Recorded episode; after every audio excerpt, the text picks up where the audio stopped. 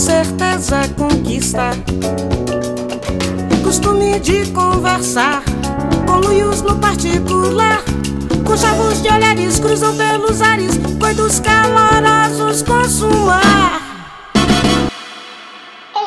curiosas de plantão, meu nome é Cecília Fernandes, delivery de correio elegante em festa junina e sommelier de romances clichês. Olá, meu nome é Caísa Reis, hater declarada do amor romântico das 8 da manhã às 6 da tarde e colecionadora de avaliações sobre comédias românticas no Filmou. No episódio dessa semana, nós fomos discutir se o amor é realmente uma construção social, se o capitalismo impacta a forma com que a gente se relaciona, a forma com que a gente entende o amor, e para isso nós contamos com a presença da inenarrável e inexplicável Lara, jornalista e podcaster no Sobre Todos os Casos, onde ela lê várias histórias de amor.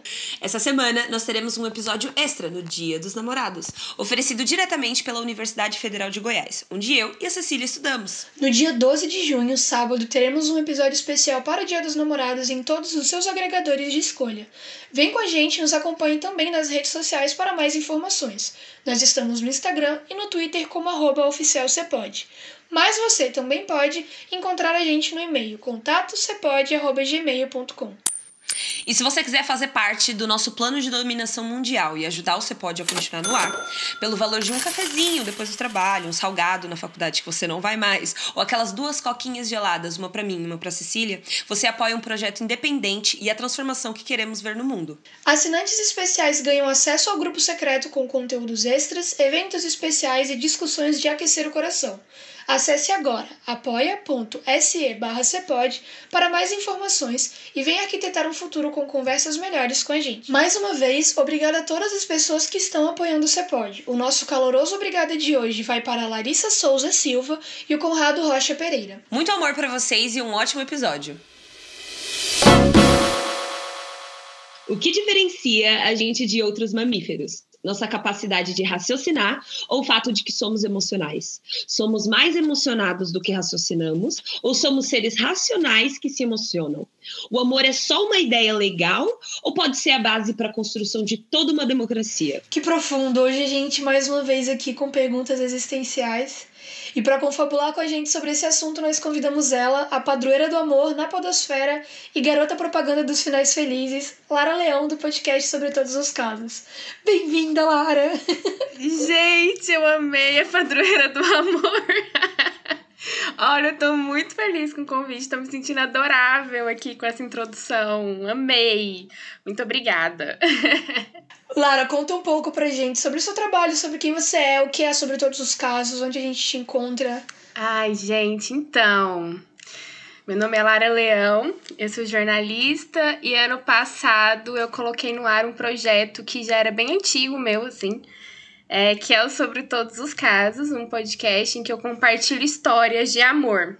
É óbvio que a gente sempre volta muito pro amor romântico, né? Pros casos que deram certo, mas o podcast ele, ele é amplo nesse sentido mesmo de trazer em pauta todos os amores possíveis, assim, que a gente que a gente pode viver e vivenciar. Então, é, é isso. O podcast é sobre amor, de fato. Então, eu tô muito feliz de estar aqui conversando com vocês sobre esse assunto. Mas antes a gente entrar nessa pauta profunda que, que, que entra nos mares da alma, a gente gosta de fazer a nossa prática semanal de criatividade com o CAC. Que é o quadro do nosso podcast chamado Certezas Afirmativas Questionadas Unicamente por Instinto. O nome do nosso jogo de perguntas aleatórias para descontração antes da pauta. Aquele jogo de cartas que você puxa ali para iniciar uma conversa numa roda de amigos, no aniversário, no churrasco. E Saudades. hoje quem fez nossa, fala um gatilho. Desculpa, Toda até, semana um gatilho até diferente, interrompi Larinha. aqui. Né? Dá, dá, um, dá uma tremedeira quando a gente fala disso. Saudades. Eu fiz o CAC dessa semana pra gente poder ter uma nostalgia, assim, da época pré-pandemia, onde a gente era mais feliz. Eu quero saber se vocês estão prontas. Sempre. Perfeito. Se você tivesse que escolher um astro do cinema pra protagonizar com você uma comédia romântica nova, que vai pra Netflix, que tá todo mundo botando muita fé, qual seria o ator ou astro, o cantor que você queria assim contracenando com você? Ou atriz, né? Claro, também. A gente pode ir, além. Cara, você falou a, a, a astros do cinema e depois você colocou cantor. Então, assim, astros do cinema. Ah, é verdade. Não, mas eu decidi ampliar, eu decidi dificultar. Mas opções é mais difícil a escolha, vai. Cara, pra mim é muito difícil, porque você tá, tá ligado que eu sou viciada em casting, né? Então, você, você, você tá querendo que eu escolha uma coisa impossível de escolher pra mim. É pra dar todas as referências que a Amanda precisa pra fazer a capa como diretora de arte, entendeu? Então, vai lá. Caraca, eu vou ter que escolher um. Então, assim, quando você falou cantor, eu pensei na hora o meu cantor, o último cantor favorito, que é o Machine Gun Kelly, então super eu faria um filme com ele. Ele tá dando uma de ator ultimamente, e ele é taurino, maravilhoso, eu super faria um filme com ele. E Astro, astro mesmo, é um que eu sempre, sempre fui e sempre serei fã, que é o James McAvoy. Ele é um cara que faz drama, ação, e com certeza uma comédia comigo seria ótimo. E você, Lara? Cara, gente, eu não faço ideia. Deixa eu pensar aqui. Fiquei aqui pensando. Amiga, tipo assim, quando você tinha uns 16 anos, você olhava aquele carinha na tela e falava, nossa, Amiga. eu queria estar no lugar dela. não, era tipo do jeito que eu sou antiga, era tipo o Leonardo DiCaprio pra fazer o sucesso na época. Perfeito. Não, mas assim, eu tava eu pensando, acho... eu, tava pensando no, no Ben Ruffalo, é Ben Ruffalo o nome dele que fez De repente Ruffalo. 30? Mark Do... Ruffalo, que Nossa, bem. ele é gati... Nossa, é verdade. De repente Ele tava 30 é a minha vida. gatíssimo. Eu errei o nome dele, mas eu te amo, Mark Ruffalo faria. Ele seria um ótimo par, eu acho.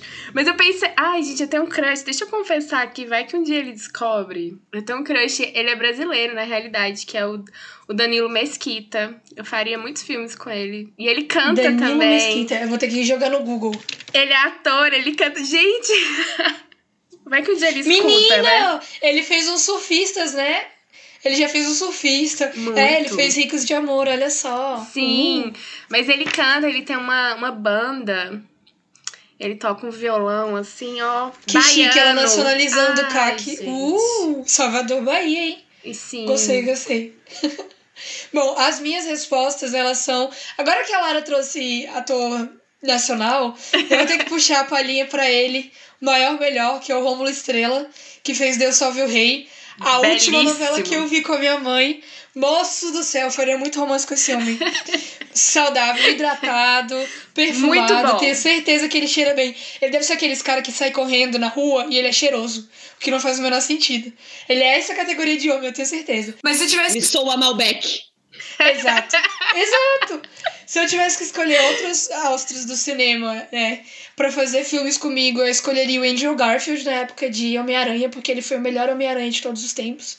Eu não me importo. Não me importo, Caisés, eu não me importo com a sua opinião. Ele é lindo. E ele tem uma cena que ele tá dando flores amassadas pra, pra Emma Stone lá, que é perfeito. Aquele momento eu falei, você é meu namorado.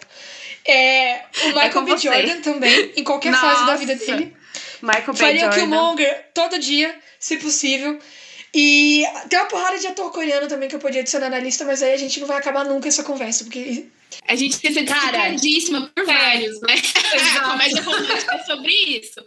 É sobre isso. Não precisa atuar bem às vezes, é só ser bonito, sabe?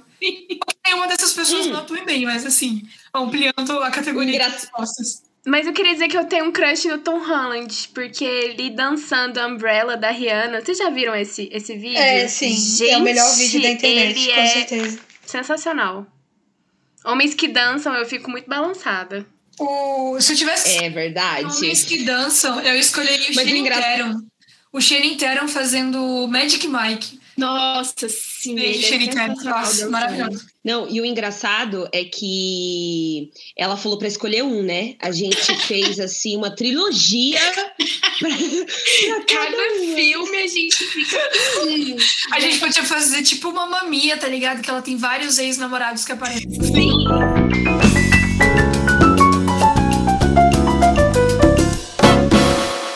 Assunto é a mente do ser humano, a psicologia se foca muito no indivíduo. A psicologia cognitiva, a psicologia da personalidade e até o atendimento clínico com a psicoterapia. Porém, existe também a psicologia social, que foca no poder das situações. Ela examina como pensamos sobre as influências que recebemos e como podemos nos relacionar uns com os outros em determinados cenários. E para começar a investigar as respostas das perguntas levantadas nesse episódio, ela é a melhor equipada, já que ela foca na situação e não no indivíduo. Ela ajuda a gente a entender por que, que crimes passionais são cometidos, porque, sei lá, o Darth Vader resolveu virar a casaca de última hora e jogar o Palpatine no, no poço, por que, que o Superman tem o mesmo nome da mãe do Batman, faz ele parar assim no último segundo e salvar o filme inteiro em 30 segundos. E, e a gente consegue entender por que pessoas horríveis fazem atrocidades e ainda se chamam de pessoas de bem, por que, que as pessoas arriscam a própria vida para salvar os outros. Afinal, esse tal de amor, ele é algo que temos inerentemente dentro da gente ou ele é ensinado? Vocês, queridas Lara e Cecília, acham que uma pessoa que cresce muito amada é sinônimo de saber amar ou não? E aí eu quero saber de vocês, afinal, de onde vocês acreditam que sai o amor? E de onde saiu o amor que vocês têm pelo mundo? Lara, eu vou passar essa batata quente pra você. Vai. Nossa, foi foi muito aqui. Eu acho que. Peguei leve, não, peguei leve, não. Nossa, não. Ele pegou pesadíssimo aqui. Vamos falar de amor real aqui. Eu acho que sim, quanto mais você recebe amor, né, na sua fase de, de, de construção, na infância, óbvio que você vai ser uma pessoa mais amorosa e uma pessoa que aceita o amor dos outros. Acho que, que a gente. É, as pessoas também têm muita dificuldade em aceitar o amor que vem do, do outro, né? Porque o amor ele, ele tem um, um local de cura também, né? Quando você ama, você tá se transformando e, e, melhorando, e eu acredito muito nisso. Então, acho que sim, que quando você recebe amor, é, você aprende a amar mais facilmente, assim. Mas óbvio que o amor não é, não é tão fácil, não é tão simples ele. A gente vive num mundo muito odioso, na realidade. É, e eu vou falar por mim, quando você questiona, assim, é, como que eu, que eu me sinto amando, eu tô achando muito difícil amar. E eu não estou dizendo isso no sentido do, do amor romântico em si, mas amar nesse, nesse tempo atual que a gente está vivendo, principalmente aqui no Brasil, com esse governo que a gente tem, e eu já me peguei sentindo muito, muito ódio, na realidade. E, e eu fui uma pessoa muito amada. Eu tenho. Eu, a minha família, assim, é extremamente amorosa. As minhas relações são, são de amorosas. Eu nunca tive relacionamentos, assim, que deram 100% certo no, no romance, mas nas outras partes da minha vida eu sempre fui muito amada, eu sempre me senti muito amada. Eu, e eu sei que eu tenho esse amor para oferecer para as pessoas. E aí eu, eu peguei me questionando isso, assim, tipo cara, eu tô odiando demais. Todo dia eu todo dia um ódio, todo dia um ódio, um sentimento ruim mesmo, sabe?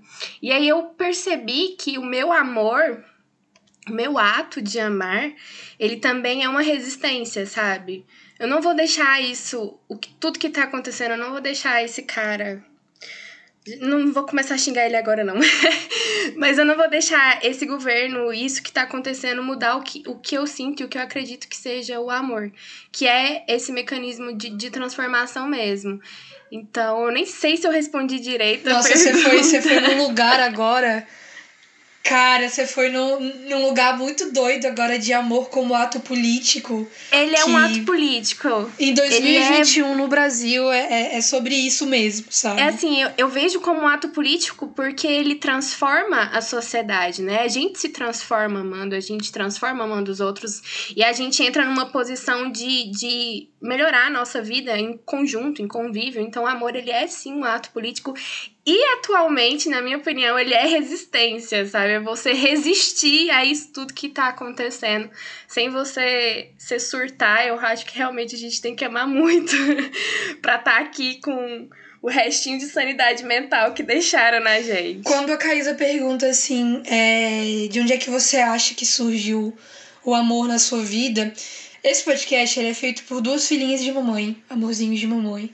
Então eu tenho que voltar para falar da minha mãe, porque ouvindo essa, essa parte da, dela da apresentação sobre psicologia social, eu não consegui não pensar na minha mãe, porque eu acho que o amor começou no ato do, da amamentação. Da entrega, né? Da maternidade. Isso, da maternidade, uhum. do processo da maternidade. E de que primeiro era uma coisa muito biológica, porque eu era um bebê, eu sentia fome, eu precisava comer. Mas depois começou a virar algo muito maior. Óbvio que eu ia amar a pessoa que estava me alimentando, é uma coisa muito simples para mim hoje.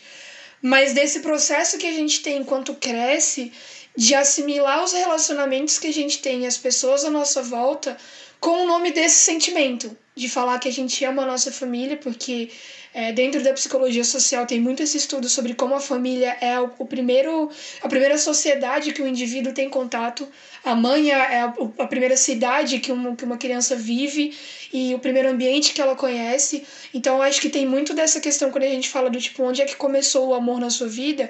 Com certeza no ambiente familiar. E aí a gente pode falar sobre várias questões, sobre como, por exemplo, nem sempre é, esse primeiro amor ele é bom, ele já pode começar com o coração partido, porque pode ser uma situação familiar muito complicada, mas ele pode ser o primeiro amor da sua vida também, porque é uma situação muito boa e que te ensina muita coisa. Então eu acho que tem muitas vertentes aí. E a gente entra também numa discussão que eu acho que, que não tem como não pautar esse episódio, ainda mais com a Caís entre nós, que é a maior hater do amor romântico, de como às vezes a gente assimila e, e reduz o amor a esse relacionamento conjugal, carnal entre, tipo, pessoas que se amam fisicamente, amorosamente nesse nível, sendo que não, o nosso amor, a nossa percepção de amor e contato com isso começa no útero da nossa mãe.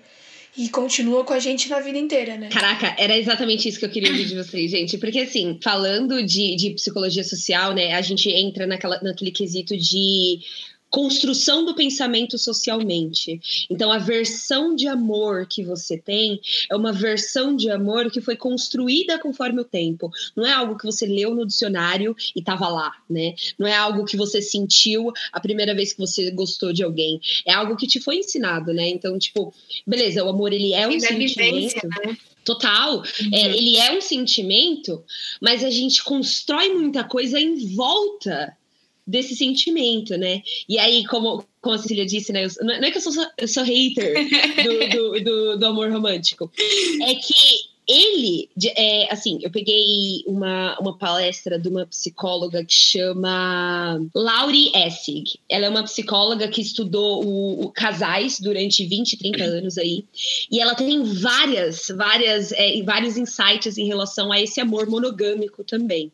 E aí um deles é que o, o, o amor no, no jeito que ele é vendido hoje, ele nasceu moderno e capitalista. Antes disso, a, as versões de amor que a gente tinha era uma coisa muito mais diversa, né? Não era uma obrigação, não era pautado pelo quanto você demonstra e o quanto você paga e, e é de amor por outra pessoa, né? Mas é justamente isso, tipo, ele, ele é uma, o amor ele é uma coisa muito abrangente para a gente resumir ao amor que a gente sente para um indivíduo externo a gente, sabe? Então, é, é são tipos de amores. E é gostoso ouvir uma pessoa falando, tipo, véi, foi da minha família, eu aprendi daqui, porque eu também super tirei da minha família, não tem como, sabe? Tipo, o jeito que eu vou amar as outras pessoas foi o jeito que eu fui amada também, né? E é um privilégio muito grande quando você para pra pensar nisso, né? Esse amor que veio, também veio da minha. É da minha estrutura familiar e tipo, eu vejo até pelo meu pai que meu pai foi um pai super presente e eu vejo isso como um privilégio muito grande, porque assim, a maioria das pessoas não teve isso. O meu pai era é, tipo, ele ainda é essa pessoa que ele trocava fralda, acordava de madrugada, ia em todos os as apresentações da escola. Então, assim, é uma coisa que, que quando eu descobri que a maioria das pessoas não era assim, porque você vive numa bolha quando você é criança, né? E, e quando você vai percebendo que, é, que, que não é assim para todo mundo, você fala, nossa, entendeu? É, é, é bem. É bem um lugar de privilégio falar desse amor que a gente recebeu da nossa família. Como a gente está discutindo essa questão dos vários tipos de amor, quero voltar um pouquinho assim na história da humanidade, lá para a Grécia Antiga, porque existiam vocábulos diversos para descrever o amor. No geral, isso acontecia porque eles tinham percepções e definições diferentes sobre esse sentimento. Então, estima-se que existem nove palavras diferentes para poder descrever o amor no grego antigo.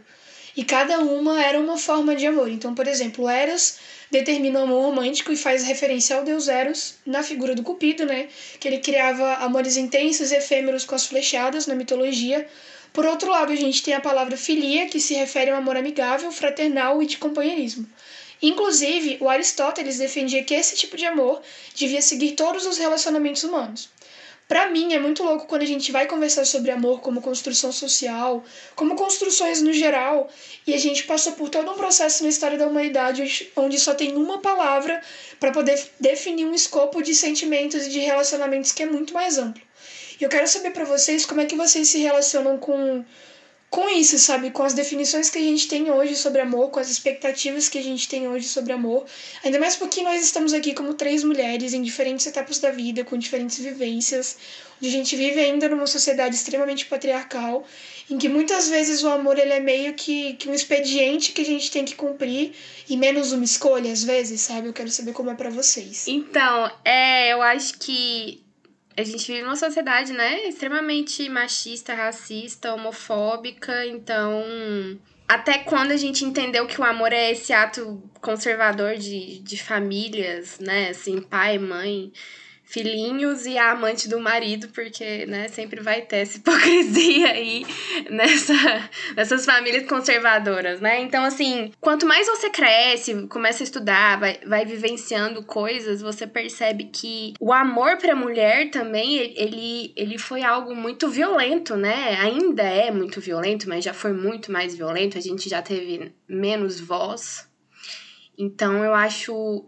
importante a gente falar sobre isso, porque a gente sai de um local de, de um amor que aprisiona, né? O, o amor antigamente e até hoje, né? Pelos altos índices de feminicídio até hoje, a violência doméstica que nós sofremos, né? Vem disso, as pessoas você achava que, ah, eu vou casar aqui, meu marido me controla, ele me ama, ah, ele é ciumento porque ele me ama. Então, assim, até a gente entender que o processo, que, que o amor, que os relacionamentos, eles não doem, eles não têm que te machucar, eles não têm que te prender. Então, realmente, essa construção social do, do, do patriarcado ferrou a gente nesse sentido do, do amor e do que a gente visualizar que era amor, né? E aí eu acho que é importante a gente falar sobre amor pra gente entender que esse sentimento é, é totalmente diferente disso. E eu acho que sobre todos os casos, ele surgiu justamente para isso, assim, para mim ele foi extremamente importante porque a partir da vivência de outras pessoas com amor eu consigo ter, é, visualizar isso na minha vida e, e até melhorar e, e aprender muitas coisas. É, eu tive um, um episódio que é um dos mais importantes para mim, que eu acho, que eu já gravei, que é o caso da Mila. A Mila é uma mulher trans. E ela conta todo o processo dela, que ela conheceu o marido antes de passar pela transição. Então, o amor deles foi algo assim que eu vejo que é amor de verdade, que é tipo assim, você aceitação, respeito, entrega, eu te amo apesar de tudo. Eu estou aqui, eu vou te apoiar. Então ela passou pela transição, hoje ela Foda. Não, foi muito incrível. E ela termina falando justamente sobre isso. Ela dá um recado para as irmãs dela, né, mulheres trans e travestis que elas merecem amor é muito mais que esse fetiche sexual que os homens têm em relação ao corpo delas. Elas merecem esse amor. Para mim foi muito importante fazer esse episódio, até para dar voz a pessoas que, que, que têm menos voz que eu, que a gente. Então foi muito muito bonito falar sobre isso pra gente entender que, que nós merecemos o amor e a gente merece um amor real, um amor livre, um amor liberto, sabe? Um amor que, que não nos prende, que não nos machuque. E é surreal a gente ter que falar isso em 2021, mas é verdade, sabe? É verdade a gente ter que falar que a maioria de nós, a maioria da minha geração, das pessoas do meu ciclo tiveram um relacionamento abusivo, tiveram, é, vivenciaram isso, entendeu? Então acho muito importante a gente falar, é, pegar esse ponto mesmo de que o amor não, não é essa violência, a gente essa, essa construção social de que a gente precisa é, estar com alguém também, que é um direito, a gente não, quer, não querer estar com ninguém, porque quanto mais velho você fica, mais a pressão, né? E aí, cadê seu namorado? Gente, não tenho! Não tenho, entendeu? E tá tudo bem, eu não tenho que ter eu alguém. Ainda? Nessa idade, nossa. Exatamente. E você não tem que, né? É, é uma escolha. Exatamente, essa questão da escolha. Respondendo a sua pergunta, Cecília, eu acho que eu fui muito na tentativa e no erro. Porque, assim, é, que nem a Lara disse, a gente não conversa sobre amor. Assim como a gente não conversa sobre justiça, a gente não conversa sobre racismo. São assuntos que a gente pula, porque a gente primeiro, ou acha que é muito básico, é muito infantil falar sobre. Muito clichê, né? É, não, já tá posto aí, a sociedade já aprendeu o que, que é isso, não precisamos dialogar e confabular mais sobre isso. Então, no dia a dia mesmo, não existe é, é, é, essa pauta, né? Então, quando eu comecei a namorar, por exemplo, que foi quando eu comecei a falar assim, hum, agora vou, vou, vou começar a pensar o que é o amor, né? Sendo que existia muito amor antes disso, mas eu resolvi é, é, pensar sobre isso depois que começou o namoro. E eu acho que muito da performance que eu tive dentro do meu, do, do, do meu namoro foi muito pautado pelo que eu achava que. É, como eu deveria me comportar de acordo como uma namorada deveria se comportar. Então, eu fui muito. É, não eu, eu não fui atrás do meu tipo de amor ou do amor que eu queria dar. Eu fui atrás do comportamento que eu achava que era o certo, já que ninguém falava sobre isso muito, né? A, a concepção que eu tinha daquilo era a concepção pop. A concepção que ia me passada nas músicas, a concepção que era me passada nos filmes, nas novelas. Então eu fui atrás de ser uma namorada que o capitalismo vende. e aí foi triste isso, porque, bom, é, é um péssimo motivo para se começar a namorar, né? Só para ver como que é. E, e, e segundo, não, não, não tem para onde crescer quando a sua base não é você mesmo, né? Então, é, entender as diferentes faces do amor para mim, hoje, é, é, mais conversar sobre e superar as tentativas e erros que houveram antes disso, né? Porque até eu falar assim, não, peraí, é, vou pensar mais, vou dialogar mais. Nisso já tinha rolado muita coisa. Cara, esse negócio de a gente conversar sobre como a gente se relaciona com amor, eu acho que passa muito esse espaço que a Ká falou sobre como a gente se relaciona com a gente primeiro. Qual é a visão que a gente tem de nós mesmos enquanto pessoas fora das relações e depois voltar dentro das relações como a gente se relaciona com o nosso ambiente, quais são as expectativas que a gente tem, quais são os ideais que a gente tem, porque uma das coisas que eu, que eu que mais quebrou a minha cabeça assim foi entender durante o período que eu estava estudando sobre a minha etnia enquanto mulher negra, da forma com que o amor ele é, o afeto ele é socialmente construído, né? Sobre como a gente é ensinado a, a, o que é bonito, o que não é bonito, o que é atrativo, o que não é atrativo. E como isso afeta a gente enquanto mulheres, enquanto mulheres pretas, enquanto mulheres da comunidade LGBT, dentro de todos esses recortes, né? É, eu sempre falo muito sobre isso em todas as conversas que eu tenho sobre amor, a respeito da questão de interracialidade, porque perpassa muito a minha existência. Os meus pais, eles têm um relacionamento interracial e hoje eu também tenho um relacionamento interracial, ah, vai fazer quatro anos já, e bate muito com o que a Lara falou sobre o amor como um, um instrumento político de construção.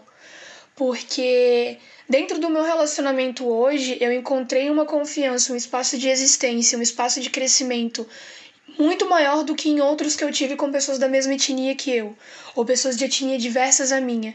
E eu acho que isso é uma questão que consta muito quando a gente fala sobre como é que a gente se relaciona com o amor, porque querendo ou não, o nosso relacionamento ele é uma micro-sociedade, naquele conceito também da psicologia social sobre como a gente se adapta a cada espaço onde a gente existe. E eu acho que o relacionamento ele é um dos espaços do relacionamento amoroso, né? Os relacionamentos amorosos, seja família, seja um relacionamento conjugal, eles são as sociedades onde a gente está mais presente. Porque, por exemplo, a minha família vai ser minha família o resto da minha vida. E a, a, decisão da monogamia, de tipo, eu estou com meu namorado hoje, a gente vai casar um dia, também implica que a gente vai estar junto muito tempo. Então, todas essas questões, elas passam por mais espaços do que a gente às vezes acha. E como Cecília Fernandes que sou, eu era extremamente idealista, igual a Caísa. Eu sou a pessoa que lê quatro livros de romance em uma semana. Todas as coisas que eu vejo na, na Netflix são romance. Então, assim, quando a gente entra na, na vida e fala, beleza, agora eu. Agora é minha vez de protagonizar minha comédia romântica, não é bem assim. E aí a gente começa a aprender real. Eu só queria lembrar você que você falou, né, dos seus relacionamentos e tal, tal. É, eu li uma reportagem da BBC com uma socióloga que chama Eva Luz, e ela estava falando sobre como a maioria dos casais não sobrevivem com a intimidade constante, sem a esfera pública, né? Porque você falou é, sobre como o seu relacionamento te supriu em, em coisas que certos outros relacionamentos não te suprem. Mas eu já ouvi isso da boca de pessoas que têm relacionamentos extremamente. Eu vou usar a palavra abusivo, porque eu acho um absurdo é, uma pessoa perder a própria identidade e viver como casal, né? E aí fala: não, mas ele é meu melhor amigo, não, mas a gente faz tudo junto. Ok, eu super entendo. Agora, usar isso de desculpa, porque ele é meu amor, porque a gente nasceu um para o outro, a gente não faz nada sozinho. E aí eu acho isso extremamente abusivo. E fatalista, né? Você ser uma pessoa, você é tipo assim, um conjunto de, de sinapses e coisas e um universo particular. E aí você reduz a sua existência a uma metade da laranja. Tipo assim, não, cara. Por isso que eu tenho um preconceito com aquele apelidinho carinhoso chamado vida. Gente, um minuto de vida, pelo amor de Deus. eu chamo meu namorado de vida. Eu chamo todo mundo de vida, então assim. Não, mas aí é diferente. Fica aí. Sabe? Sim, Não, com eu acho que a certeza. galera, a, a galera usa muito isso de desculpa, né? É, de falar do, do, essa do é amor como algo muito foda, tão foda, tão foda e tão especial que é, eu tenho que guardar ele a sete chaves, eu tenho que estar o tempo. Eu sou isso, eu sou esse. Entendeu? Sabe, a pessoa perde. E aí o que essa socióloga diz é que é, esse tipo de, de, de relacionamento não sobrevive se você não tiver outros relacionamentos fora dele. Então, por mais que o seu relacion- relacionamento hoje seja o melhor que você já teve, por favor, não esqueça dos outros que você tem e construiu ao longo dos anos. É, e você certeza, é péssimo. verdade. E manter a sua individualidade, né? Porque você. O amor é uma escolha, assim, você escolhe caminhar com outra pessoa e, e dividir a sua vida, é, e, né, seus planos, seus projetos, mas você não deixa de ser um ser individual. Apesar de que a gente é social, a gente, a gente não deixa isso. Então, assim, é, o diálogo, né? De, poxa, hoje eu quero sair com as minhas amigas, hoje eu quero ficar em casa sozinha, hoje eu quero ter um e eu tempo acho que pra dentro mim, dessa entendeu? questão que a gente fala, tipo, de intimidade, de, de relacionamento mesmo, da parte prática, do estar se relacionando, da escolha diária de manter o relacionamento, entra muito nessa questão de como a gente tem que entender o amor como uma construção social coletiva, mas muito individual também. Tipo assim, de, entra, entra nisso do que a Lara falou sobre, sobre o processo de transformação e as mudanças que acontecem com a gente. Quando a gente escolhe se envolver amorosamente num relacionamento, dentro da família, quando a gente quer que aquela amizade nossa seja mais próxima, porque entra muito nessa questão do tipo, nós somos duas pessoas que estão juntas, mas também somos duas pessoas que existem. Como é que a gente concilia esses universos e caminha juntos? E, e a escolha e a transformação dessa identidade ser completada, tipo, nos pontos onde um pode ajudar o outro, porque eu acho que uma das coisas mais incríveis sobre o amor é essa questão da transformação, sabe? De como a gente nunca começa um relacionamento, seja ele qual for. Seja um relacionamento profissional, seja um relacionamento de amizade, de família, conjugal. E acontecem transformações em você durante o processo e o período, sabe? Tipo, você nunca é a mesma pessoa que entrou num relacionamento e saiu. Então, assim, é, é, é muito interessante a gente pensar isso na perspectiva social também. Por isso que eu acredito, eu tenho assim, eu tenho certeza que o grande vilão do amor de verdade, genuíno, é o capitalismo, é o neoliberalismo. É o patriarcado. Porque se Real. liga, eu acho. É, porque eu acho que o liberalismo e o capitalismo, eles vendem essa idealização. Eles falam pra gente, ai, o amor é cego. Então, eles dão essa esperança contínua de que a gente tem que ficar procurando. E que todo mundo tem direito a ter esse amor romântico. Então, você vai achar alguém, uma hora vai chegar para você. Então, eles mantêm pessoas não pensando nos tipos de amor, na, na individualidade, nos problemas de verdade, como aquecimento global e desigualdade social. Eles colocam o, o âmbito tanto, tanto, tanto, tanto no, no, no, no- numa coisa, num ideal. Romântica. não- Exato, Cortez, né? Um negócio tão idealizado que, cara, você esquece o que está à sua volta e você se foca só naquilo que foi vendido e construído para você. E quando você olha para a realidade, é, não bate. Tipo, quando eu digo realidade, é olhar, olhar para a população mesmo. 53% ou 54% dos casamentos hoje vão acabar em divórcio. Então, assim, se metade das pessoas hoje que estão casadas vão se divorciar, por que, que eu tenho que ficar procurando? E assim, e, e, e a, a, galera acha, né, que putz, separou, não, não, deu certo. Terminou, não deu certo, não teve amor, né? Então, assim, é, é um negócio de. É, o, o, capitalismo ele carta tantos tipos Nossa, de é. amores. É muito negócio de você. É o um negócio de você veicular amor o sentimento, o amor, aquela coisa que existe a, a, antes da humanidade, quase. Mentira, né? Enfim, existe antes da humanidade sim, porque é biológico. E aí você vincular esse sentimento às instituições instituição do casamento, da família, do trabalho, porque você não tem só que trabalhar, você tem que amar o seu trabalho. Você não tem só que gostar da sua família, você tem que amar a sua família, porque família você ama.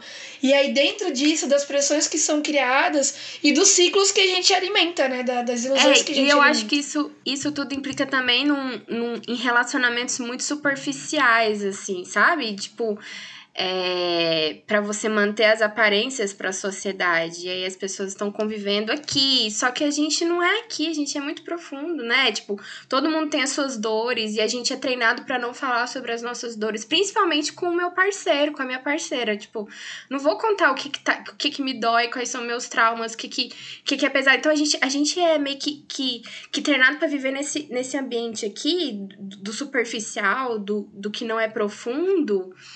E, e aí, quando você junta duas pessoas assim, não vai dar certo, realmente. Não vai dar certo. Porque não tem diálogo. A gente porque ninguém é superfície o tempo inteiro, né? Exatamente, a gente tem momentos gente de foi... bater no fundo do poço e voltar. E eu acho que, que é, a Bell Hooks, ela fala muito. Ela escreveu uma trilogia a respeito do amor. Eu ainda não li, mas eu tava lendo artigos a respeito. E ela fala um negócio sobre o, o patriarcado que ele é muito inimigo do amor porque ele quer controlar, né?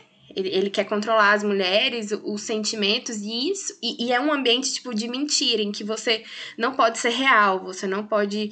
É, é igual a gente estava falando, você tem que viver ali na superfície. Que isso é inópito ao amor. Você não consegue amar de verdade, você não consegue manter seu coração aberto realmente se você estiver vivendo nessa prisão mesmo. Que isso tudo é, é muito, muito estranho ao amor. Então, acho que faz muito sentido nisso que a gente está tá falando sobre o, o amor como um um traquejo social, sobre, entendeu? E não é assim. Não é assim. Eu, eu tenho uma pergunta para vocês, mas antes, é, tem uma psicóloga brasileira que chama Regina Navarro, Navarro Lins, e ela diz, de acordo com, com os, os últimos pesquisas que ela fez, né, que o amor romântico ele tá nos seus, ele, come, ele entrou no, no, no, começo do fim dele, então estão nas primeiras décadas do fim do amor romântico. É, de acordo com ela, nos últimos cinco anos, casais monogâmicos têm aparecido cada vez mais pedindo é, orientação em como abrir o relacionamento, como manter o relacionamento, mas mudar a forma que ele é construído hoje. Que, porque assim, o amor romântico, ele vem do amor cortês, né? E o amor cortês é aquela idealização da pessoa, o perfeito, o impossível, o, o, o, o, é, o ideal. E hoje está entrando em muito choque, porque a gente foca muito no indivíduo e nas individualidades de cada um. Hoje as pessoas estão tratando de, de saber quem são e as coisas que elas realmente querem para poder construir uma vida. E aí, quando você entra num relacionamento, fica muito difícil de você idealizar idealizar uma pessoa que está focada em se melhorar, em se trabalhar. Então, é, é, é, as, duas, as duas vão uma em direção à outra. Não tem como idealizar uma pessoa que não é perfeita. Tá em construção. Tá em construção. Então, assim, é, o, o, amor romântico não, não, bate com o amor que a gente está tentando construir hoje. O amor que a gente está construindo hoje é aquele de para, observa quem está do seu lado, bora conversar, né? E aí, por isso eu tenho uma pergunta para vocês. Até que ponto vocês acham que o capitalismo, o patriarcado, influenciaram a versão de amor de vocês na vida de vocês? Que coisas vocês já fizeram por pressão social? Ah, não, acho que muitas, assim, é, se a gente for falar, porque eu sou uma pessoa relativamente jovem, né? Nos parâmetros aí sociais, já que a gente está discutindo nessa pauta. E esse processo meu de amadurecimento em relação ao amor envolveu muita burrada de fazer esse processo que a gente estava conversando de você se adaptar à realidade da pessoa, esquecer quem você é, de você mudar a sua forma de relacionar, de pensar, para poder caber naquele espaço social do relacionamento. Então, assim, eu acho que hoje em dia eu vejo que eu tô num espaço de detoxificação do capitalismo nos meus relacionamentos amorosos, mas tem até um limite onde eu acho que a gente consegue escapar de algumas coisas, sabe? Porque, querendo ou não, a gente tá chegando aí no Dia dos Namorados, onde tem uma pressão fodida para você estar no relacionamento e você estar amando e você estar dando presentes e você estar participando de uma série de tradições que a e gente. Consumindo. É, né? exatamente. e de você estar perpetuando um ciclo de, de, de construções que dizem muito menos sobre amor e muito mais sobre dinheiro, posse e quantidade. Então, assim, acho que sempre existe o esforço mas nunca dá pra gente 100% desalinhar daquilo, porque querendo ou não, é muito fácil a gente falar sobre onde afeta a gente, mas onde afeta o outro que se relaciona com a gente. E onde é que isso gera atrito, onde isso gera congruência. Então, assim, é, uma das coisas que eu acho mais interessante sobre essa conversa que a gente tem muito hoje, né? Eu lembrei daquele meme infame da monogamia mata. e, e, que eu tava pensando nisso. Você não viu o meme, cara? É porque você não tá no Twitter o suficiente. É, eu moro exatamente. lá. Mas assim, tava rolando essa, essas discussões, enfim. E eu é muito trampo. Que teve uma menina que falou: monogamia mata de vontade de ter um parzinho. Exato.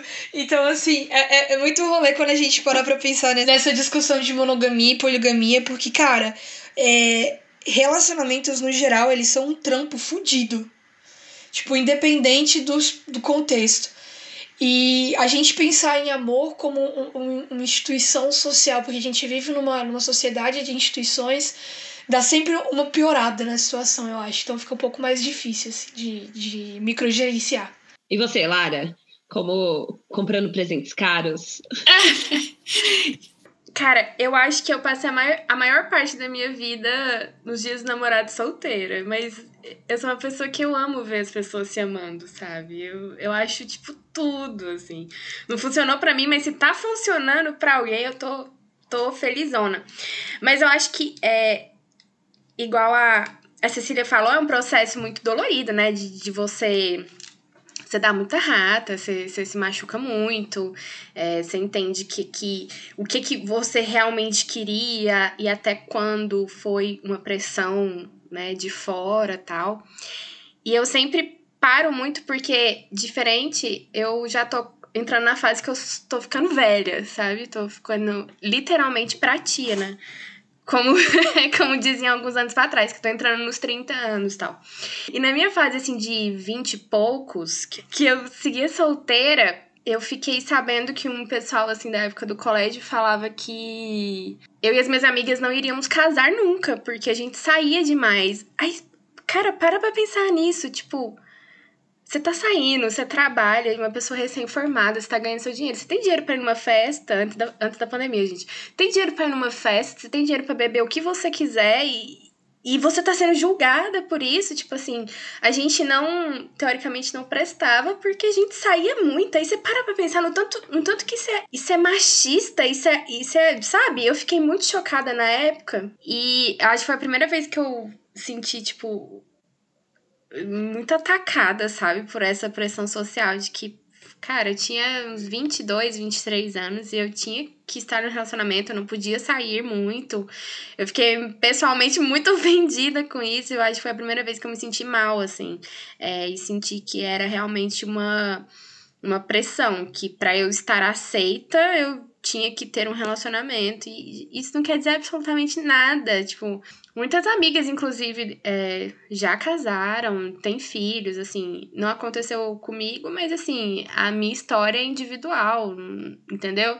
Mas é, eu lembro que foi a primeira vez que eu senti o tanto que isso importava para os outros. E foi a primeira vez que eu falei, cara, eu não vou ligar para isso mais, assim, não vou. Não vou ter relacionamentos por comodismo, por para ser aceita, para para nossa, ela essa é para casar, essa não é, pelo amor de Deus. Eu falei, não, não, eu não vou deixar isso pautar a minha vida. Acho que foi, nossa, acho que eu super sofri isso também, de tipo, chega, não que eu não gostasse, eu gostava. Aí chega uma hora que alguém fala assim, ué, como assim, você não vai com seu namorado? E aí a resposta automática é não. E aí você se sente mal. Uhum. Putz, como assim? Eu vou num lugar sem ele? Nossa, meu Deus, que estranho. Isso. E aí não é, velho. Não é, eu sou um indivíduo além disso, né? Só que é isso, A sociedade cobra. E não tem como falar que não cobra quando sua prima pergunta, seu tio pergunta, o amiguinho pergunta, a, o comercial na televisão pergunta. Você fala, não, não existe pressão nenhuma. Véi, existe. Só do fato de você perguntar, uai, como assim? Você não casou ainda? Você fica, véi, por que eu deveria? Sabe? Sempre rola essa. Ai, a sociedade. Uh, tá vendo? Ai, a sociedade, ponto final. Tem o que falar depois disso. Eu quero puxar um papo aqui, já que a gente está conversando sobre essa questão de pressão social e tudo mais, sobre a questão dos símbolos que a gente tem muito no Dia dos Namorados, né? Das flores, dos chocolates, dos corações, da cor rosa e todas essas coisas. Quando a gente está falando sobre essa questão de construção social dentro do amor, eu escrevo e eu estudo muito sobre mitologia enquanto jornalista, principalmente mitologia grega, egípcia e romana. Um dos pontos mais interessantes de estudar e trabalhar com isso é entender a forma com que as outras civilizações pensavam e qual era a importância de certos símbolos e elementos visuais no pensamento coletivo desse período, dessa sociedade. Quando a gente está conversando sobre mitologia grega, por exemplo, tem uma discussão muito ampla sobre quem é de fato o deus do amor porque existem vários deuses menores e deuses maiores que dividem esse título, mas no geral isso fica em cargo de Eros e Afrodite. Ambos são os grandes representantes do amor. Eros na figura do amor romântico, já que, como eu falei anteriormente, os gregos tinham várias percepções e imagens de amor, e Afrodite como a, a representação de todas as formas de amor agrupadas numa figura só. Porém, contudo, todavia, o amor nessa época ele não era visto como esse mar de rosas que a gente entende nesse hoje em dia especificamente no Dia dos Namorados. Na verdade, dentro da mitologia grega, o amor era utilizado muitas vezes como punição, como foi o caso do mito de Calipso, onde ela foi amaldiçoada por Afrodite a ficar presa na ilha de Ogígia, onde ela se apaixonaria por heróis que passariam lá de vez em quando, mas todos eles iriam embora porque eles tinham amadas em outros lugares. Então a maldição da vida dela era viver para sempre e viver amores não correspondidos com heróis que nunca escolheriam ficar com ela. Então, isso era uma maldição que foi colocada sobre ela. Também rola da gente citar uns símbolos comuns que a gente tem hoje na nossa cultura ocidental sobre o amor. Por exemplo, o mais comum de todos nesse período é, do Dia dos Namorados são as flores, né? Mas na antiguidade existiam mitos sobre Afrodite envenenando as rosas que os heróis davam para suas amadas quando eles chegavam da missão, porque ela queria ficar com esses heróis e eles rejeitaram ela para ficar com as amadas. Então ela matava essas mulheres para poder competir contra elas e, e ter o espaço delas no coração do amado. Então, assim, as flores elas eram utilizadas como uma arma de fogo. E uma outra questão também que a gente pode falar sobre os doces e os chocolates. Tem... Eu, eu acho preguiçoso hoje em dia. Tipo, eu também. preciso dar não, um não é um símbolo que eu gosto. Preciso dar um presente para minha namorada. Qual a coisa mais rápida e fácil que eu faço? Mais rápida e fácil que eu faço, flor. Não, e sem contar que é muito triste, porque, tipo assim, é um negócio que a pessoa vai ver morrendo aos poucos num vaso na casa dela, saca? Então, assim, não é o melhor símbolo. O outro símbolo que tinha um, um significado diferente na antiguidade são os doces, né? A gente tem esse costume de dar chocolate pra pessoa amada, mas tem um mito específico também sobre Afrodite, porque uma das coisas que, que abordam muito sobre essa, essa divindade dentro da mitologia é de que ela também representava a vingança, a inveja, a cobiça dentro do, do amor. E aí tem um em específico onde um dos heróis da mitologia grega rejeitou ela para poder ficar com, com uma outra mulher lá que ele era apaixonado. E aí ela puniu essa mulher a viver todos os dias da vida dela comendo uma pilha infinita de doces. É, e aí o dia acabava, começava e essa pilha ela estava renovada, ela tinha que comer tudo todos os dias porque ela não aceitava essa rejeição e ela queria que a mulher fosse feia para que o herói se apaixonasse por ela. Então, assim, hoje em dia a gente dá rosas para as pessoas como se fosse, sim, o ápice do romantismo e chocolate também. Nada contra, amo receber chocolate. Mas é muito Preguiça, vamos lá. Quem faz isso é, é preguiçoso. Mentira, eu gosto de receber chocolate. Flor não, porque eu acho esquisito. Mas aí eu quero saber de vocês qual que é o símbolo mais esquisito que vocês veem hoje, o que vocês acham estranho, quando a gente fala sobre Dia dos Namorados ou sobre relacionamentos. Eu quero pensar em outros, mas o primeiro que sempre vem à minha cabeça é quando as pessoas param de colocar foto no perfil e colocam foto dela e do casal. Nossa! Sabe, você vai procurar, sei lá, é, ai, vou pro, ai, minha amiga Luciana, cadê? Aí você vai colocar assim, Luciana, aí tá duas pessoas. Aí você não sabe se aquele perfil é da Luciana ou se é do marido dela, Porque você, ela virou os dois, né? Aí você fala assim, Lu, vamos ir. Tô dando um exemplo assim, né? Exemplo, exemplo. Eu não conheço nenhuma Luciana né, que tem isso. mas, é, mas você fala assim, Lu, bora pra algum rolê. E aí não tem problema, sabe? Levar o boy. O problema não é esse. O problema, eu acho que é, é você achar que o convite sempre está estendido a ele, né? Nossa, sim. E você, Lara? Quais que você acha? Eu tenho, eu tenho dois, assim. Eu vou dar um para poder inspirar a resposta da Lara. Você tá perguntando, tipo, no geral ou específico dessa, dessa data? No geral. Ai, mas, mas, vamos pensar nessa data específica também. Ah, tá. É. Não, mas é porque eu, Cecília, acho muito esquisito, por exemplo, aquele negócio de usar hashtag 0.4, hashtag 1.2 quando você comemora um ano e dois meses. Porque não faz o menor sentido. A primeira vez que eu vi essas hashtags, eu falava, caralho, o cara tá colocando, tipo assim, configuração de grafite de lapiseira na legenda com a namorada dele, que porra é essa? E aí eles explicaram depois que é contagem de tempo, e não é contagem de tempo. Então, assim, pra mim é esquisito. ah, eu acho que essa obrigação de que você tem que postar uma foto, você tem que escrever um texto, Nossa, eu acho isso sim. muito muito surreal. Porque, assim, uma coisa é você escrever porque você tá com vontade.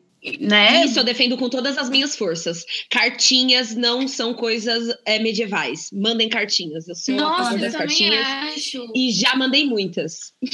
Também, tipo assim, eu, sou muito a favor dos pequenos gestos, assim, do dia a dia, eu acho isso que, né, super importante, mas aí eu venho nessa obrigação, nossa, eu tenho um namorado, eu tenho que postar um post, ou às vezes o seu namorado te cobra um post, tipo, gente, eu não quero postar foto. Não faz sentido, é. exato. E aí parece que você nem tá fazendo de sentimento, você tá fazendo porque é o dia de fazer isso, sabe? Então, assim, Sim. É, o relacionamento entra como, como símbolo de poder, né? Como uma missão é, é, conquistada na vida, como, tá vendo? Eu tenho isso, gente. Olha, eu sou um ser humano normal. É, tipo, ó, isso aqui eu venci. Venceu nada. Não, exatamente. E, e, sem contar que essa linguagem do tipo. Ai, uma das coisas que eu mais odeio também é quando o cara vai casar e aí os amigos dele falam: Nossa, perdemos um guerreiro. Nossa. Tá ficando preso. Meu amigo, é só não casar, entendeu? Exatamente. Tipo assim, não existe essa opção. Enfim. Pra gente partir pros encaminhamentos finais, eu acho que a gente tem que voltar na pergunta central desse episódio e, e fechar essa conversa que não acaba aqui, mas a gente precisa encerrar o episódio. Quero saber de vocês: o amor é uma construção social, sim ou não? E desenvolva. Não, ele não é, mas o amor cortês, sim o amor romântico ele é extremamente capitalista e moderno. Não tem como não falar isso. Não, é impossível. Ninguém nasce é, querendo casar com vestido de branco. Ninguém nasce querendo é, casar na praia ou ter tantos filhos. Isso é uma idealização que botam na nossa cabeça. Mas o amor, ele existe. Ele tá aí. O jeito que ele é expressado é que é uma construção social, eu acho. É isso, falou tudo. Eu concordo. É sobre isso. É, é, tipo, eu concordo número, gênero, grau, tudo, tudo. Ele é sim, faz a gente acreditar que é, mas eu prefiro trabalhar e propagar que ele é uma, um agente, né? Um, de mudança social, na minha visão. Eu tenho uma pergunta melhor, então. Se é. ele é toda essa construção, como que a gente faz para melhorar a partir daqui? A, a partir como é que a gente, gente, desconstrói essa, essa... É, sabe? Já que a gente entendeu que, ó, putz, eu não tenho obrigação de casar às 17 horas na Golden Hour numa praia com pombos voando no fundo. como, como que eu expresso e, e, e, e para o mundo e para a sociedade que eu amo alguém? É, como que a gente melhora o que a gente tem hoje? Ah, eu acho que a gente descobre a maneira como a gente é, expõe esse sentimento, entendeu? E quanto mais a gente tira de que a gente precisa provar alguma coisa para alguém, mais você sente, acho que, que a resposta é isso. Você não. Igual, eu quero postar uma foto porque eu quero postar uma foto, não porque essa data me obriga a postar uma foto. Eu quero escrever um texto para alguém que eu amo, porque eu eu senti vontade de, de, de, fazer sobre isso, né? De, de, escrever, de falar sobre isso. Eu acho que tirar essa, essa imposição de que o amor ele, ele é cheio de regras, ele é essa prisão, igual a gente estava comentando dos caras principalmente héteros, né? Que quando um vai casar, fala, ai, perdeu a liberdade, perdeu. Gente, não, entendeu? Não é assim, o amor não, não é isso. Então, quanto mais. Acho que quanto mais a gente fala sobre isso, de, de que o amor é livre, de que o amor é, é, é uma escolha, é, e, e, que existem vários níveis, vários tipos de amor, e que a gente vai amar as pessoas ao longo da nossa vida de maneiras diferentes também, porque às vezes a gente fala, ah, se você terminou, você não amou. Que não, você amou. O relacionamento não deu certo. E o amor, ele, vai se transformando, né? Tem pessoas que você amou ao longo da sua vida, que vocês não deram certo como um casal, mas isso não quer dizer que você não amou, que você não ama essa pessoa. E não quer dizer que você não vá amar outra pessoa. Então, acho que quanto mais a gente conversar sobre isso, igual a gente fez aqui no, no nesse episódio em específico e, e, colocar isso no nosso dia a dia também, essa discussão, essa, essa desconstrução a respeito do amor, mais é válido e mais a gente vai mostrar que cada um ama do seu jeito, né? Exato. Eu, eu gosto de falar que o amor ele não é uma construção social. Mas a socialização do amor é totalmente uma construção social, é o que a gente discutiu aqui. Do modelo de sociedade que a gente vive, o modelo econômico, tudo isso perpassa e acaba transformando o, o sentimento, o que é essa potência, num pacote a ser entregue na porta da sua casa. E que você tem que viver e tem que vestir aquilo de um certo jeito. Quando eu falo de desconstruir essa forma, eu gosto do que a Lara falou dos pequenos gestos. Durante a época do Dia dos Namorados, eu gostava de comprar uma caixa de chocolate e fazer uma cartinha para todos os meus amigos e dar com um bombom para cada um. E era um pequeno gesto que significava muito para eles. Eu via que significava e significava muito para mim. Eu começo a desconstruir o amor quando eu vejo que existe outras formas de amar durante o Dia dos Namorados e durante todo o ano, ou quando eu, eu olho para os meus pais e me enche de um tipo de amor onde eu quero manifestar isso de outras formas. E eu acho que é todo esse processo da gente é, entender o amor não como os relacionamentos, sabe? Não como as ações, mas como um motor às vezes, o que faz com que a gente haja de certas formas, ou o que faz com que a gente queira agir de certas formas também. E, e não querer se adequar, eu acho que isso que a Lara falou também, de não querer se adequar às normas sociais do que a gente tem que fazer com o nosso amor. Posta foto se você quiser, se você não quiser, não posta. Você não ama menos porque as pessoas não estão vendo.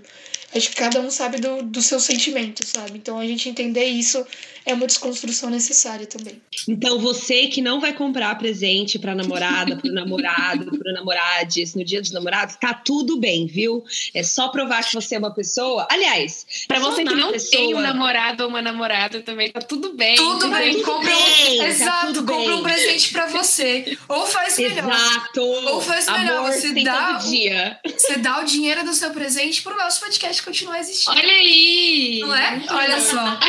Vai Exatamente, lá agora. ter conversas. Exato, vai lá amor. agora no apoia.se barra você pode. Você coloca lá uns 3 reais por mês, você já tá ajudando esse podcast a continuar te amando onde quer que você esteja. Então, assim, é isso. Ajuda a gente a continuar conversando sobre amor e coisas necessárias. Pra gente poder encerrar, eu quero saber o que, que vocês podem me indicar e deixar de tarefinha de casa assim para os nossos ouvintes. Bom, Adam ruins everything tradução livre, o Adam arruina tudo. E tem um vídeo especialmente que ele fala sobre casamentos, da, das festas de casamento, né? Então, é, joga lá no, no YouTube Adam Ruins Weddings. E a gente vai colocar o link também na descrição desse episódio. É, que ele justamente ele quebra toda a mitologia em volta da festa de casamento e como as festas de casamento hoje estão muito caras. É muito caro casar. É absurdo, né? Nossa, é muito, meu Deus. Uhum. Se você vai alugar um sítio e você fala que é para um aniversário, é um preço. Se você vai alugar um sítio e fala que é para um casamento, é um preço estratosfericamente diferente. Então, eu, eu quero quebrar. Eu tenho, porque recentemente eu tenho uma amiga que anunciou que vai casar, e a primeira pergunta que eu fiz foi: quando é a festa? E ela falou, amiga, desculpa, mas eu não vou fazer. E aí eu entendi. Eu amo usar a festa é, vestido de gala, fiquei triste, porque eu adoro vestir vestido Não, longo. e é uma festa muito boa, convenhamos, né? Amo, amo. Para o convidado é perfeito. Mas eu entendo ela não querer fazer, porque é um absurdo é, o é. jeito que elas são colocadas hoje. Então fica aí minha dica: como as festas de casamento são caras e capitalistas e modernas hoje em dia. E você, Lara, o que, que você pode indicar pra gente? Eu posso dar mais de uma? Claro! Então, tem um documentário na Netflix que chama Amor e Sexo pelo Mundo em que eles conversam exatamente sobre isso, sobre é, como essa construção social é diferente em, em cada tradição, e é muito louco você ver isso. E a gente também percebe o tanto que nós, mulheres, é, os a comunidade LGBTQIA+, sofre em qualquer, qualquer lugar do mundo, gente. É, é surreal ver isso ainda. Mas é muito interessante e, e faz essa, esse contraponto entre, entre o amor e o sexo, como que isso é visto. É bem legal de assistir. E eu vou dar um, uma dica bem clichêzinha, aquelas. Bem clichêzinha, que é um livro que também virou uma série que chama Normal People, Pessoas Normais. E eu, eu sou doente por Normal People. Pois é, e assim, além de ser uma leitura bem, bem fácil, assim, bem, bem dinâmica, eu acho que mostra muito dessa nossa incapacidade de colocar os nossos sentimentos para fora, de dialogar, de falar exatamente o que você quer. A gente tem uma dificuldade imensa de, de, de, de mostrar os, os sentimentos, e acho que, que é bem descrito nessa geração de millennials, que, que é a geração das personagens, é, me senti totalmente representada, inclusive. A princípio você pode pensar que é tipo um, um, romance clichê de high school. E não é, né? Tipo, é muito mais denso. São pessoas é, descobrindo a sua vida sexual, descobrindo o amor mesmo. E, e, e como ele é amplo e como existem pessoas que estão conectadas a você, então acho muito legal tanto o livro quanto a série. A autora desse livro, ela foi considerada a primeira escritora expoente assim dos millennials, sabe? A primeira que representa a geração através da escrita dela. Então, você se sente super representada porque assim, ela real representa real, os millennials. a incapacidade de falar sentimentos, eu falei, gente, é isso. É, Sim. Tá aí, podia ter aprendido antes. E Cecília, você, o que, que você pode indicar pra gente? Como eu sei que o período do Dia dos Namorados faz com que muita gente perca a fé no amor, eu vou trazer uma indicação literária de romance, clichê, enemies to lovers ali, amigos de infância que se odeiam e aí depois eles começam a engatar num relacionamento. Só que esse é melhor ainda, chama From Lukov with Love ou Com Amor Lukov, que toda vez que eu leio me faz renovar minha fé no amor. É um romance que tem ambientação com patinação no gelo, então assim, quando você acha que não pode melhorar, pá, patinação no gelo. Então assim, eu super indico, tá de graça no Kindle Unlimited, mas você encontra em outras versões digitais e versão impressa também. Eu indico a leitura em inglês porque faz muito mais sentido as piadas. Mas se você não conseguir ler em inglês, lê em português, porque o livro é de esquentar o coraçãozinho. Nossa, e eu acabei de perceber que eu esqueci de dar uma dica extremamente preciosa. Joga, Qual? manda. O meu podcast, gente, sobre todos os casos. Como assim? Não esqueço disso, né? Sim. Ele tem que ter o amor. Tem que ter o caso do casamento meu e da Caísa depois que a gente fez esse podcast. A gente ainda vai escrever e mandar. Por favor, mandem. Lara, conta pra gente onde a gente pode encontrar vocês sobre todos os casos. Gente, nós estamos em todas as plataformas de streaming, Spotify, Deezer, sobre todos os casos. Também tem o perfil no Instagram, segue. A gente tem altos debates é, e reflexões a respeito do amor, do alto amor, é, enfim, dessas diversas linguagens de amor que a gente comentou aqui. Eu amei participar, espero que vocês tenham gostado tanto quanto eu. Foi Óbvio, foi ótimo. Mesmo. Foi de esquentar aqui... o coração. Exatamente. É, espero que as pessoas se sintam acolhidas, né? Que esse, com esse episódio de que, cara, tá não tudo tem, bem. É, tá tudo bem, você não precisa estar em um relacionamento. Mas se você está aqui, tenha respeito, que tenha empatia, que tenha. que te acrescente muito e que você acrescente o outro também, que relacionamento é uma troca. E é isso. Feliz Dia dos Namorados para todo mundo, inclusive para solteiras e solteiros. Aquela, olá casadas, mentira. Mas assim, Lara, muito obrigada por aceitar nosso convite. Eu, vou, eu estou saindo desse episódio com o coração aquecido e me sentindo amada. Eu espero que vocês também, que estão ouvindo, você, Caísa, também. É, é uma oportunidade incrível a gente conversar com a própria padroeira do amor da produção. e trocar essa ideia. Então, muito obrigada por aceitar nosso convite. Obrigada eu. Caís, onde as pessoas nos encontram nas redes sociais se elas quiserem amar a gente? Se você quiser mandar um pouquinho de amor digital pra gente, vai lá no arroba pode, no Twitter e no Instagram. Mas se seu amor não cabe em 140 caracteres, vai lá no contato arroba gmail.com e conta pra gente essa história. Pode ser de amor, pode não ser de amor, pode ser de angústia, mas que seja importante conversar sobre tanto quanto esse papo de hoje. Não esquece que nós vamos ter episódio especial essa semana, no dia 12 de junho, na sua plataforma de escolha, no seu tocador, tocando no seu radinho, no seu ouvidinho. Então fica com a gente, acompanha a gente nas redes sociais e, claro, vai escutar os casos da Lara com essa voz amável dela. É isso. Até semana que vem. Até semana que vem.